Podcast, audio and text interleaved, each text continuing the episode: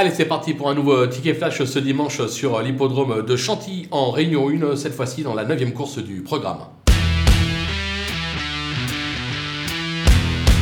Dans cette épreuve, on va suivre en confiance le numéro 7, euh, Pedra, euh, qui s'est montrée très plaisante lors de ses débuts en compétition avec à la clé une probante euh, deuxième place.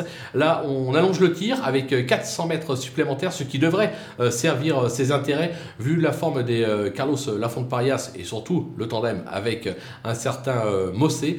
ça devrait être plutôt sympathique à l'arrivée. Je vous dis pas qu'il y aura 50 contre 1, mais on peut peut-être espérer toucher ça entre 5 et 8 contre 1. Moi, personnellement, j'achète et je joue ça gagnant et placé. Chelsea.